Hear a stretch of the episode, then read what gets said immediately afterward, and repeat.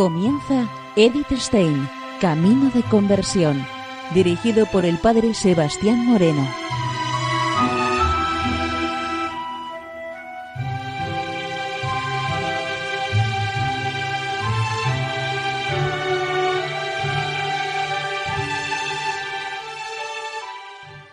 Muy buenos días, nos de Dios. Seguimos conociendo a Edith Stein, Camino de Conversión. En esta emisión de hoy continuamos con las cartas de Edith Stein, cartas que vamos a ver ahora demasiado espiritualizadas porque son las cartas que escribe desde su Carmelo de Colonia Lindenthal.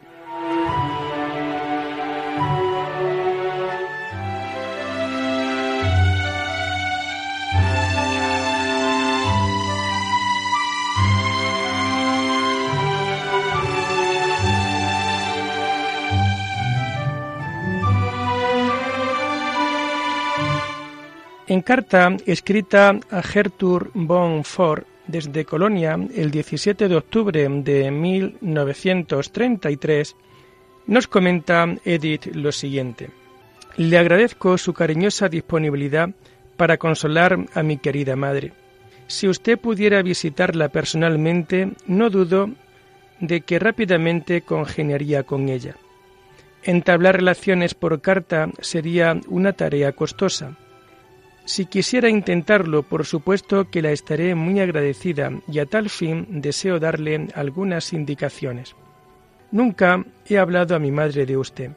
Tampoco fue posible decirle algo que pudiera hacerle comprender un poco mi decisión. Muy especialmente rechaza las conversiones. Cada cual debe vivir y morir en la fe en la que ha nacido. Sobre el catolicismo y la vida religiosa tiene concepciones espantosas en este momento es difícil decir debido a qué sufre más, a causa de la separación de su más pequeña, a la que siempre ha estado unida con amor especial, a causa del miedo ante un mundo enteramente extraño e inaccesible, en el que su hija ha desaparecido para ella, o a causa del cargo de conciencia de sentirse culpable por no haberme educado lo bastante rigurosamente en el judaísmo. Llegué a Colonia el 13 por la tarde. Ese día pasé la noche en casa de una amiga. El día 14 asistí con ella en la iglesia a las primeras vísperas de la fiesta de la Santa Madre. Y luego tomé con ella, fuera de la clausura, un té de despedida.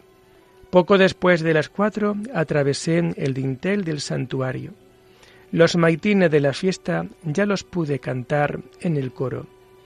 En el amor de Cristo, suya y agradecida, Edith Stein.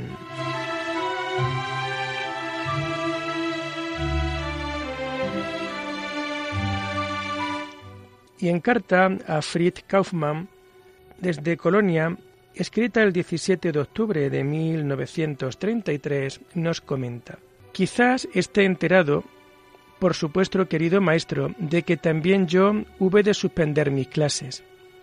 El cambio revolucionario fue para mí una señal del cielo en el sentido de que ahora puedo emprender el camino que desde hacía tiempo había visto como mío. Después de mi última visita a mis familiares de Breslau, y de una costosa despedida de mi querida madre, el sábado pasado entré en el convento de las Carmelitas y de esta manera soy una hija de Santa Teresa, gracias a la cual me convertí. Espero ser trasladada más tarde de aquí a una nueva fundación en Breslau. Si usted no está demasiado lejos, acaso me visiten alguna vez aquí o allí. Con los más cordiales deseos y saludos para usted y para los suyos, Edith Stein.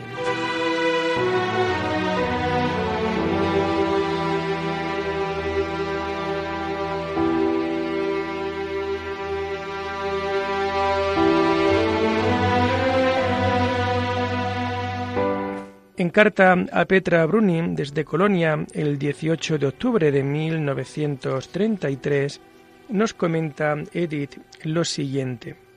El hecho de que alguien me asegurara que creía firmemente en mi vocación me sirvió de consuelo y de fortalecimiento en las últimas semanas y días, pues yo no veía más que dolor en torno a mí, y frente a él mi marcha apareció como una crueldad inconcebible. Llegué aquí el 13 por la noche y pernocté en casa de una amiga. Las primeras vísperas de la fiesta de nuestra Santa Madre las seguimos juntas desde la iglesia. Entre las cuatro y las cinco se me abrió la puerta de la clausura. Lo primero que recé en el coro fue las completas y seguidamente los maitines de la fiesta. Ya estoy usando su precioso regalo y tengo más suerte que otras muchas hermanas, las cuales aún no tienen todo dispuesto convenientemente. Así tengo ocasión de acordarme cada día agradecida de su estupendo regalo. Soy una novicia muy torpe, con quien superiores y hermanas han de tener mucho amor y paciencia, y habrá que pasar mucho tiempo hasta que me convierta en una monja útil. ¿Quiere ayudarme a pedir que sea capaz de corresponder al gran don de esta vocación? Cordialmente agradecida y con respetuosos saludos, suya afectísima en Cristo, Edith Stein.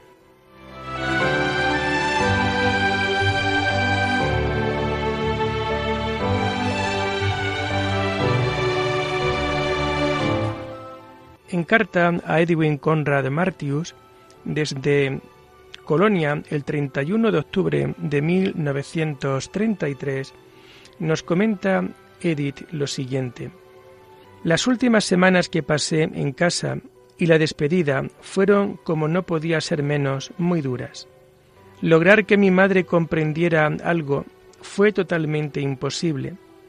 Se mantuvo dura e intransigente en extremo, y yo pude marchar solo con mi firme confianza en la gracia de Dios y en la fuerza de la oración. Pensar que mi madre es también creyente y que aún tiene una naturaleza muy fuerte, me hizo la cosa un poco más llevadera. Al igual que los años anteriores, puedo escribir todas las semanas a casa y cada semana recibo puntualmente una carta de familia. Todos mis hermanos mostraron una gran bondad y cariño conmovedores. Rosa, en su interior, está totalmente de acuerdo conmigo. Ella tiene la secreta confianza de que también se tendrá cuidado de ella. No tuvimos necesidad de hablar nada sobre eso. Por ahora conservo mi nombre civil. En el momento de la toma de hábito, al que debe proceder medio año de postulantado, recibiré mi nombre religioso. La toma de hábito se celebrará muy festivamente. A ella no debería faltar la madrina de bautizo. En cualquier caso, ya le informaré antes. Entonces usted verá si le va bien. Durante el tiempo de postulantado, de por sí no se podrían recibir visitas, pero ya han estado aquí algunas personas. El primero fue el padre Petrus del convento de Neumburg, a quien las dos juntas hicimos una visita el año pasado.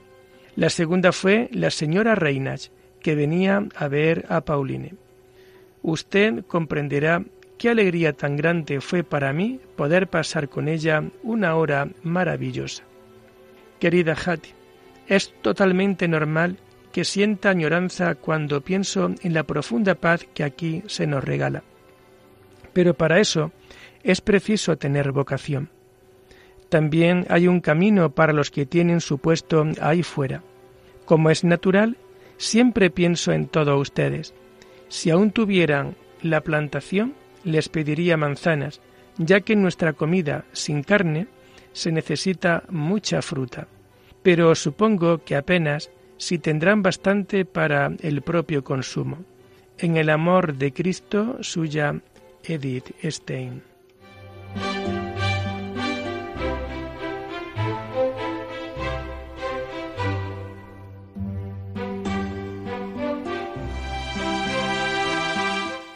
Y en carta a Edelgundis Hersmins, desde Colonia el 21 de noviembre de 1933, nos comenta Edith lo siguiente.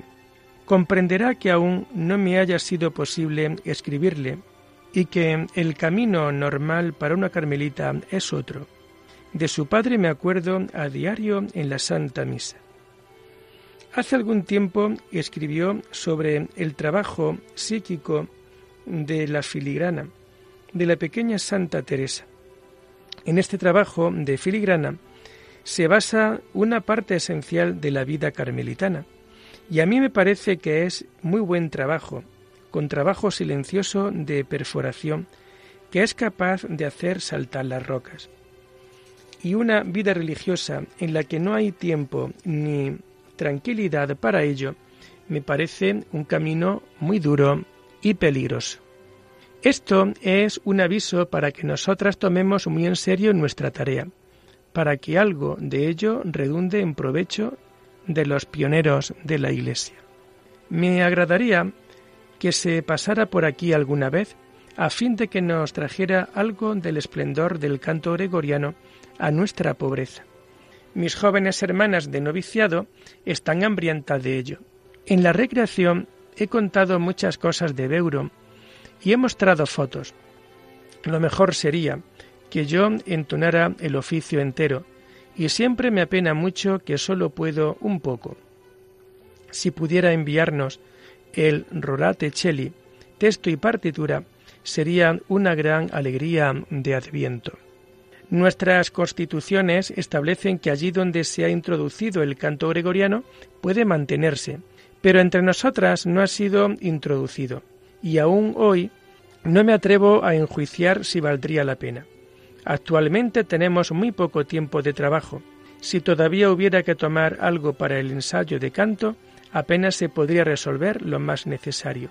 Y ninguna carmelita auténtica tomaría nada de nuestras dos horas de oración. Esto es para nosotras la fuente de vida. Así que nos alegramos cuando en nuestras fiestas cantan otros en nuestra iglesia. Ahora nos estamos preparando para la fiesta del Santo Padre Juan de la Cruz y para el día de mi toma de hábito, que espero sea el 15 de abril, que se me regalará también una misa cantada en gregoriano. Le deseo copiosísimas bendiciones para su trabajo y la más posible vía interior como fundamento. Y como para antes de Navidad apenas si podré escribir, todas las bendiciones de gracia del tiempo santo. En la caridad de Cristo suya Edith Stein.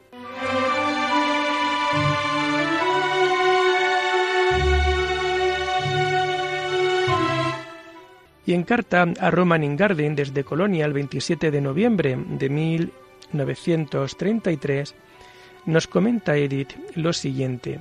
Querido señor Ingarden, antes de comenzar el Adviento, nosotras contestamos con gusto las cartas pendientes ya que quisiéramos quedar lo más libre posible de los compromisos externos. Así pues, también usted recibirá el primer saludo desde la silenciosa celda. Comprendí perfectamente que a usted no le gustaría este paso. Sin embargo, todos mis viejos amigos deberían alegrarse conmigo de que finalmente haya aterrizado donde pertenecía desde hace mucho tiempo. Para mí no fue en absoluto una decisión novedosa, sino más bien la ejecución de una muy antigua, para la que las actuales circunstancias dieron el empujón. Y para nadie, de cuantos me querían, esto significa una pérdida, sino que todos deben participar de la ganancia que a mí me reporta. Creo que nos veremos no menos veces que antes, pues si alguna vez viniera a Alemania, seguramente me visitaría, y los asuntos de mis amigos siempre seguirán interesándome. Pienso incluso que el interés por las cuestiones filosóficas no quedará orillado del todo. Desde hace ya muchos años han dejado de ser lo más importante para mí. Por lo demás, tengo permiso para emplear las horas dedicadas al trabajo personal en la prosecución de mis antiguos trabajos. Incluso en las últimas semanas he podido estudiar un poco a Dun Escoto, para lo que hasta ahora no había tenido tiempo aunque desde hace mucho tiempo sé qué clases de tesoro se esconden en él. Si deseara conocer algo del espíritu del Carmelo, debería tomar en sus manos los escritos de nuestros grandes santos, Teresa de Jesús y Juan de la Cruz. Supongo que hay traducciones polacas. De lo contrario, siempre podría hacerse con una alemana. Los romanistas podrán darle información. A usted y a su familia les envío ya los más cordiales deseos para el tiempo de Adviento y Navidad y muchos saludos. Suya, Edith Stein.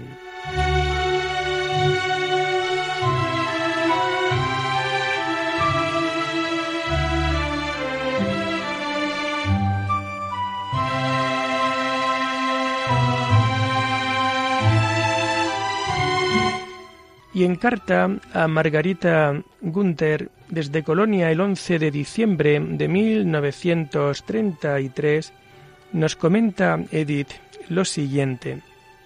Creo que le vendría muy bien conocer un poco más a fondo la paz del Carmelo. Si nuestras habitaciones de huéspede estuvieran ocupadas, por una noche podría hacer que se aloje eventualmente en casa de una amiga que vive muy cerca. Piense usted que una amiga más joven me ha seguido a mí en el Carmelo y está con nosotras desde el jueves. Cuando ahora estamos en el coro, la una frente a la otra, o cuando vamos a procesión la una al lado de la otra, me resulta muy extraño comprobar lo maravillosa que es la providencia divina. De todo corazón, Edith Stein.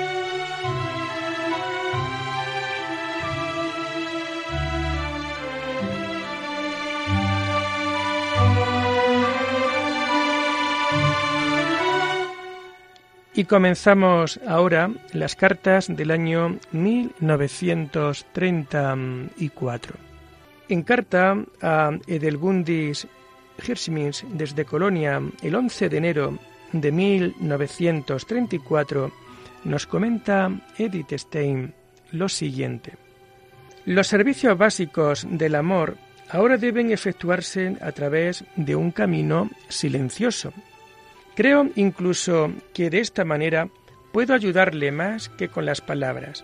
Naturalmente, acordarme en detalle de todas las intenciones que desde distintas partes me son encomendadas apenas es posible. Una solo puede esforzarse en vivir la vida que ha elegido cada vez con mayor fidelidad y pureza, para presentarla como una ofrenda agradable en favor de todos los que está unida la confianza que ha sido depositada en nosotras, la altísima opinión que muchos de fuera tienen de nuestra vida, siempre es un estímulo para ello. Ayer recibí una visita muy sorprendente. Se me anunció la llegada de una señorita Marianne, de la que yo no tenía la menor idea. Delante de la reja esperaba su antigua postulante. Sus padres viven en Lindenthal y ella viene a menudo a nuestra capilla.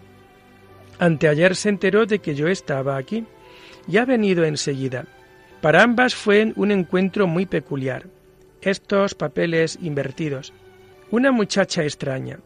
Ayer no he recibido una imagen más clara que hace dos años. Evidentemente recuerda agradecida a Santa Lioba, pero está convencida de que su camino es otro. Desde que estoy aquí, ya han estado en nuestro locutorio diversas personas.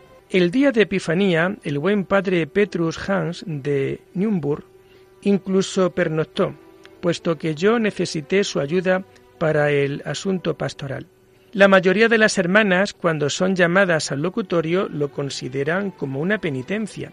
Es siempre como un paso a un mundo extraño, y se es feliz cuando nuevamente una puede retirarse a la paz del coro, y asimilar delante del salario lo que a cada cual le ha sido encomendado. Pero cada día yo siento esta paz como un magnífico regalo de la gracia, que no puede ser dado solo para una. Y si alguien se acerca a nosotras agobiado y molido, y puede sacar de aquí algo de paz y de consuelo, entonces me siento muy feliz.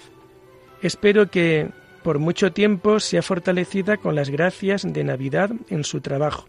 Y aprovecho ya la ocasión para enviarle mi más cordial felicitación para su onomástica. In Caritate Christi, suya Edith Stein.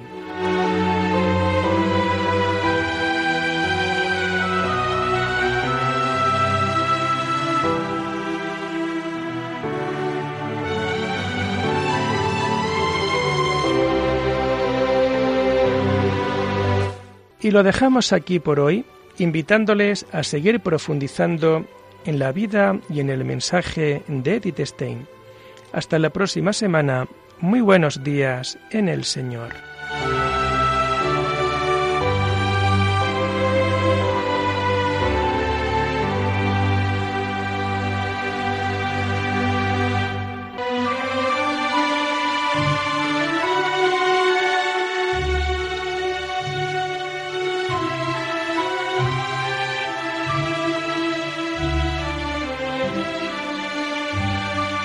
Han escuchado Edith Stein, Camino de Conversión, con el Padre Sebastián Moreno.